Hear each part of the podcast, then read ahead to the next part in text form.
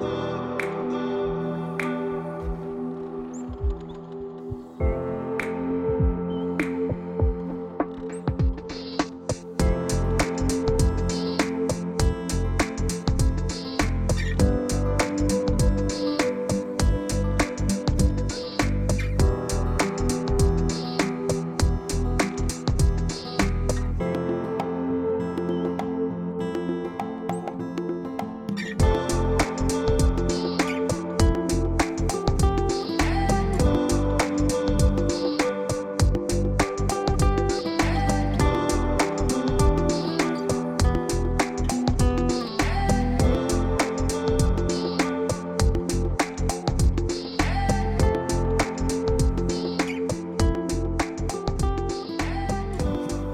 Hallo du und schön, dass du wieder mit dabei bist äh, zur heutigen Podcast-Folge.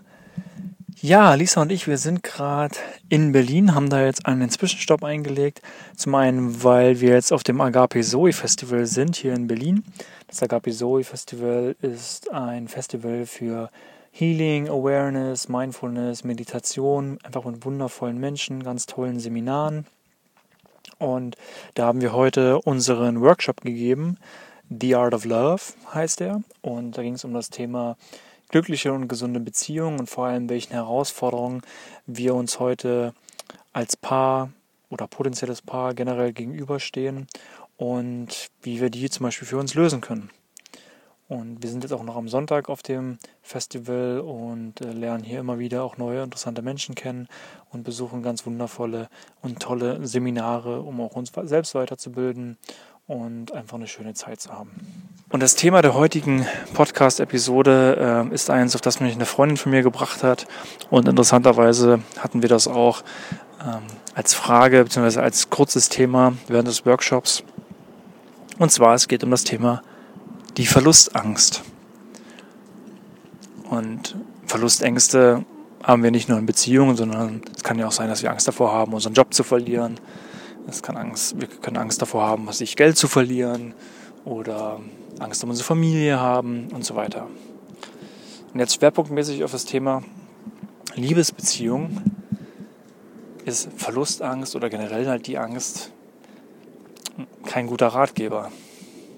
Denn Angst bedeutet ja im Wesentlichen, ich weiß nicht, was passiert. Und das macht mir halt, genau, das macht mir Angst, weil ich nicht weiß, wie ich in einer bestimmten Situation reagiere, weil ich nicht weiß, was kommen wird. Ja? Genauso wie wenn ich jetzt zum Beispiel im Wald bin und es ist dunkel und es kann ja theoretisch jetzt auf einmal irgendwie ein Wildschwein kommen oder so, weiß ich nicht. Und dann habe ich eventuell Angst. Auf der anderen Seite ist mein Körper dann in Anspannung. Ja, ich bin vorbereitet. Das ist halt auch dann der Vorteil von der Angst. Eine Angst will mich dann quasi schützen und will mir signalisieren, pass auf, etwas kann passieren. Also mein Körper ist also dann im Stress und ist dann aber auch genau äh, mit jeder kleinsten Bewegung guckst du halt dann, okay, du bist halt vorbereitet. Und das ist bei Verlustangst ja im Wesentlichen genauso. Du willst dich ja so ein Stück weit absichern, dass im Gesetz dem Fall der Fälle irgendetwas passiert, dass du eine gewisse Sicherheit hast. Du fragst dich dann vielleicht, okay, Mensch, ich bin doch eigentlich in einer glücklichen Beziehung. Und trotzdem habe ich manchmal dieses Gefühl der Verlustangst. Woher kommt das denn eigentlich? Tja, das ist eine gute Frage. Weil Verlustangst bedeutet ja im Wesentlichen, dass du deinem Partner von deinem Glück abhängig machst. Weil du dann sagst, Mensch, wenn mein Partner nicht mehr da ist, geht es mir nicht mehr gut. Dann bin ich nicht mehr glücklich, dann sieht das Leben trister aus, Dabei gilt es aber festzuhalten, dein Partner ist nicht für dein Glück verantwortlich. Du bist für dein Glück verantwortlich. Du ganz allein. Weil das ist ein Mangeldenken. Wenn du andere für dein Glück verantwortlich machst und wenn du in dieser Angst bist, was ja dann eine gewisse Art von Kontrolle eigentlich ist. Weil dann fängst du an, wenn du in dieser Verlustangst drin bist, an deinem Partner sich so ein bisschen mehr festzukrallen, ein bisschen zu klammern, so nach dem Motto, so wenn ich es jetzt festhalte, dann kannst du nicht weg. Aber dann genau passiert das eigentlich, was nicht passieren soll. Dann fängt dein Partner an, das ja auch zu merken und fühlt sich ein Stück weit eingeengt und geht dann natürlich oder versucht dann natürlich auszubrechen. das ist ja das genau das, was du ja nicht willst. Also er geht dann viel, viel mehr in die Autonomie. Du, du gehst mehr in die Verbundenheit, dein Partner geht mehr in die Autonomie. Und dann kann es natürlich auch dazu kommen, dass das dann zur Trennung führt. Und dann denkst du dir wahrscheinlich, ja, ich habe es ja gewusst. Diese Verlustangst war also berechtigt. Ja, dabei hast du unbewusst eigentlich genau das getan, was du eigentlich nicht haben wolltest. Also bei Verlustangst ist es so, dass du vielleicht erstmal versuchen solltest zu erörtern, wo kommt die denn auf einmal her? Dass wir versuchen, eine Angst zu verstehen. Weil umso mehr wir eine Angst verstehen, umso mehr können wir auch, oder umso besser können wir auch damit umgehen. Umso mehr wir etwas kennen, umso mehr wir eine Situation kennen, desto mehr können wir damit umgehen. Und so wird die Angst dann ein Stück weit ausgehebelt, weil, wie ich schon meinte, eine Angst ist generell kein guter Ratgeber, weil wir dann anfangen, in dieser Anspannung zu sein. Weil wir haben ja nur ein begrenztes oder einen begrenzten Speicher an Energie. Und wenn wir diese Energie nur dafür aufwenden, zu überlegen, oh, was könnte passieren? Also was wäre jetzt, wenn? Bin ich darauf die Situation vorbereitet? Anstatt zu sagen, hey, ich lebe im Hier und Jetzt. Und ich bin gerade glücklich, mir geht es gerade gut und ich lebe bewusst. Weil hundertprozentige Sicherheit gibt es nie und nirgendwo, egal in welchen Bereichen. Und schon gar nicht in einer Beziehung, weil wir sind alles Individuen. Wir sind alles individuelle Menschen. Und in einer gewissen Weise brauchen wir auch alle ein Stück weit unseren Freiraum und möchten gerne unser Ding machen. Und dann kommen wir aber in dieser Beziehung, in diesem Projekt zusammen, führen dann eine Beziehung, haben, gehen dann manchmal auch Kompromisse ein, treffen gemeinsame Entscheidungen und so weiter. Aber nobody knows. Du weißt nicht, was in Zukunft ist. Wir können immer nur versuchen, im Moment zu leben und das Beste daraus zu machen. Und wenn ich eine glückliche Beziehung führen möchte, dann liegt es an mir, da zu geben.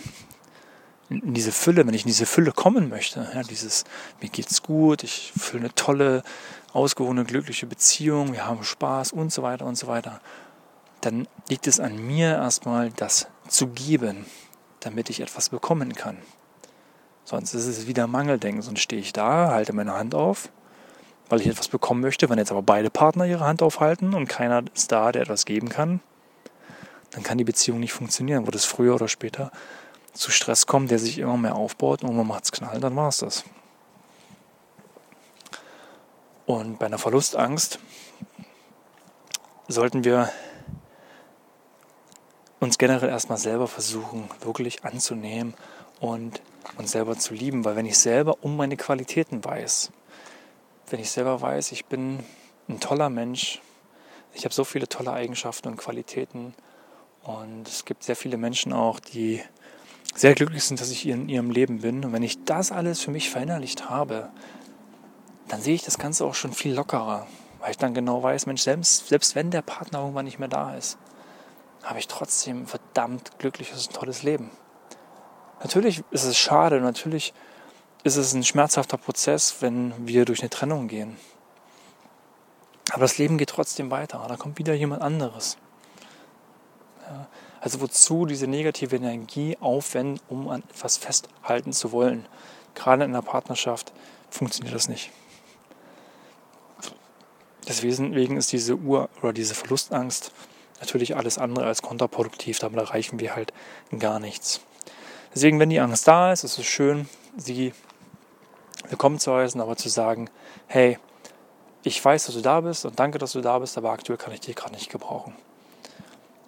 Also, folgende Steps kann ich damit auf den Weg geben. Wie gesagt, Nummer eins, lerne die Angst kennen, wenn sie da ist. Schaue, wo kommt diese Angst her und was will dir diese Angst sagen? Nummer zwei wäre dann, wenn die Angst einmal da ist, sie auch zu empfangen und zu sagen, hey, danke, dass du da bist, aber dich brauche ich jetzt aktuell nicht. Ähm, ich weiß es zu schätzen, dass du mich für etwas beschützen möchtest, aber komm doch eher dann, wenn ich dich gerade gebrauchen kann. Punkt 3, mehr Selbstliebe, mehr Glück für uns, dass wir uns viel mehr mit uns selber beschäftigen, uns viel mehr selber feiern für die ganzen Qualitäten und Dinge, die wir haben, damit wir einfach wissen, wir brauchen keinen Partner, um wirklich, wirklich glücklich zu sein in unserem Leben. Natürlich ist es schöner, wenn wir unser Leben mit jemandem teilen können. Aber unser Glück kommt in allererster Linie durch uns selbst. Weil du kennst ja auch diesen Spruch, wenn du jemand anders lieben möchtest, solltest du erstmal dich selber lieben. Und das ist genau das, wenn ich in der Fülle bin, wenn ich voller Fülle bin, dann kann ich noch viel mehr Fülle in die Welt geben und in die Welt tragen. Ja. Und ja, das wären so die drei, drei Dinge, die ich dir jetzt mitgeben würde, was das Thema Verlustangst angeht. Ich denke, es ist normal, dass wir diese Denkweise manchmal haben, dass wir auch manchmal ängstlich sind. Ich glaube, das macht uns einfach zu Menschen. Und dann spüren wir auch, wie es uns geht und dass uns die andere Person ja vor allem auch wichtig ist. Ich glaube, das ist auch nochmal wichtig. Ja. Ähm, es gibt ja auch nicht wenige, die sagen, Angst ist eine andere Form von Liebe. Weil wenn mir etwas wichtig ist, dann habe ich da auch Angst drum. wenn mir das egal wäre, dann hätte ich da wahrscheinlich keine Angst drum, oder dann wäre es mir egal. Ja. Aber so, wenn mir der Partner wichtig ist, habe ich natürlich manchmal auch Angst um ihn. Aber sobald diese Angst anfängt, mich zu lähmen, ist die Angst halt kontraproduktiv und behindert mich eigentlich nur an dem, was ich will. Und wenn etwas wachsen soll, wenn etwas florieren soll, wenn etwas gedeihen soll, dann sollte das möglichst frei von irgendwelchen Ängsten oder Abhängigkeiten sein. Weil nur dann kann etwas wachsen und nur genau dann kann sich etwas entwickeln. Und so ist das in einer Beziehung. Und du hast nie hundertprozentige Sicherheit. Das ist leider so. Aber damit müssen wir umgehen lernen. Und wenn wir das einmal für uns erkannt haben, dann lässt es sich schon viel, viel leichter leben. So, ich hoffe, du konntest von dieser Podcast-Folge etwas für dich mitnehmen. Und ja, wir sind jetzt gerade weiter auf unserer Tour. Wir geben jetzt am 12. September, sprich nächste Woche Mittwoch, unseren Workshop oder unser Picknick, besser gesagt, äh, in Berlin im Treptower Park. Und dann sind wir am 15. Mai, am Samstag, in Hamburg. Wahrscheinlich auf der Alsterwiese, aber da schreiben wir noch weitere Informationen dann in die Facebook-Gruppe. Und da ist dann auch wieder unser nächstes Picknick sozusagen. Und dann sind wir am 22. Mai in Köln und haben da unser letztes Picknick bzw. Meetup. Genau, jetzt in Berlin treffen wir den äh, John Eigner, der ist Männlichkeitscoach und äh, der Kopf der Male Evolution. Und dann treffen wir noch die Ilan Stefani, Körperforscherin und auch Bestseller-Autorin und sind schon ganz gespannt auf diese Interviews. Wir posten natürlich alle weiteren Infos dazu, äh, auch auf Instagram, da könnt ihr uns auch entsprechend verfolgen. Ja, ansonsten hoffen wir, dass du ein wundervolles Wochenende hast und wünschen dir schon mal, wenn du den Podcast später hörst, einen wundervollen Start auch in die neue Woche. Und ja, wenn dir diesen Podcast gefallen hat oder diese Episode gefallen hat, freuen wir uns natürlich auch ähm, über eine liebe Bewertung von dir. Wenn du sonst auch ein Thema hast, was dich brennend interessiert, worüber du gerne möchtest, dass wir darüber mal eine Folge machen, dann schreib uns das gerne. Gerne an mail at basicprinciples.live ähm, oder schreib es uns auch gern ähm, auf Instagram. Ja, ansonsten wünsche ich dir jetzt noch einen wundervollen Abend und ähm, beziehungsweise einen wundervollen Tag, je nachdem. Bei uns es jetzt gerade äh, abends, wo ich die Folge aufnehme. Und ja, freuen wir, freuen uns immer generell über dein tolles Feedback, auch generell jetzt über das Feedback der Tour, ähm, was uns bis jetzt erreicht hat. Ähm, ihr seid einfach der Hammer. Und ähm, ja, es ist einfach wundervoll, dieses Projekt gemeinsam für euch ähm, an den Start und in die Kinos zu bringen. Bis dahin erstmal alles, alles Liebe und ich freue mich, wenn du in der nächsten Episode wieder mit dabei bist. Alles Gute, bis dann. just